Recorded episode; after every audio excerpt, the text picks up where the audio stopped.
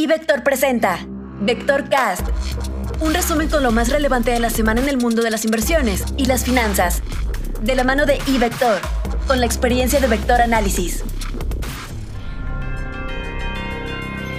Comentario económico. Hoy en día el consenso del mercado es que el Banco de México iniciará el nuevo año con un incremento de la tasa de referencia en su reunión del próximo 10 de febrero. El dilema es si dicho incremento será de 25 o de 50 puntos básicos. Si nos guiamos por el contenido de la minuta de la última reunión de política monetaria, es probable que el aumento sea de 50 puntos base. Sin embargo, el comportamiento de la inflación durante el cuarto trimestre del año pasado, exactamente como se esperaba, lleva a pensar que el banco podría pausar o aumentar menos la tasa de interés. Al parecer, todo va a depender de la inflación de enero. Comentario internacional. Durante la semana se dio a conocer que la inflación en Estados Unidos llegó a 7% anual, el mayor crecimiento del IPC desde 1982. Los mercados no mostraron mucha reacción, ya que fue el crecimiento esperado. En comparecencia frente al Senado y eventos públicos, los miembros del FOMC se han mostrado decididos a combatir esta alza en precios. Los comentarios parecen indicar que la primera alza de la tasa de interés será en marzo.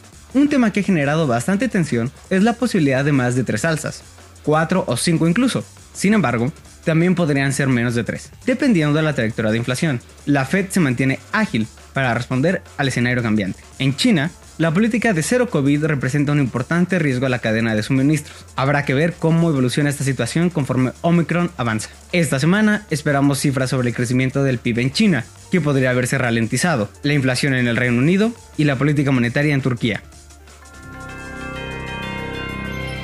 Por lo que se refiere a la economía mexicana, esta semana no se dan a conocer indicadores macroeconómicos relevantes. El mercado se mantendrá atento a las expectativas de inflación que se irán conociendo con el paso de los días. La primera quincena de enero posee un componente estacional muy marcado, que en este año podría ser incluso superior ante el ajuste en el IEPS a combustibles, algunas bebidas azucaradas y tabaco.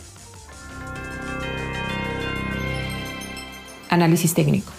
Contrario al observado en los primeros días del año, la segunda semana de operación arrojó movimientos bruscos para la mayoría de los activos alrededor del mundo. Los precios de las acciones y algunos commodities bajaron, las tasas mostraron gran volatilidad y el mercado de divisas que había estado perdiendo frente al dólar revirtió una buena parte de lo perdido y mostró ganancias, sobre todo en las monedas de los mercados desarrollados. Hasta ahora, ese rebote que puede continuar en el corto plazo de acuerdo con las señales de las gráficas se sigue viendo como un ajuste dentro de la tendencia negativa de mediano plazo, pero de cualquier manera puede ser aprovechable en la operación de los siguientes días. En el caso de nuestra divisa, también hubo un movimiento de apreciación, aunque mucho más moderado, pues recordemos que viene de una apreciación importante durante todo el mes de diciembre. Hasta ahorita ha consolidado cerca de la zona de 20-30 pesos por dólar.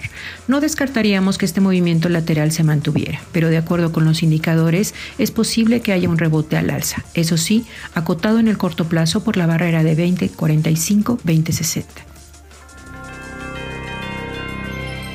La semana pasada, los mercados en México lograron presentar ganancias generalizadas.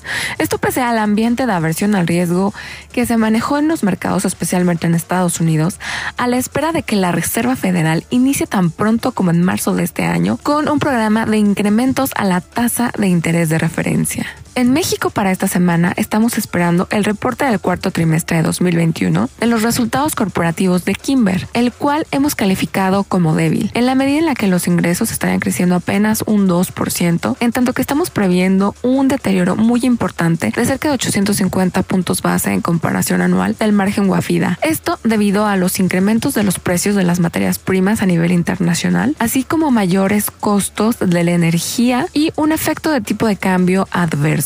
En Estados Unidos, esta semana inicia un tanto floja en la medida en la que el lunes es feriado en conmemoración de Martin Luther King. No obstante, en la semana vamos a retomar la actividad a la espera de que emisoras como Goldman Sachs, Procter Gamble, Bank of America, Morgan Stanley, United Airlines, American Airlines, Netflix y entre otros presenten los resultados del cuarto trimestre.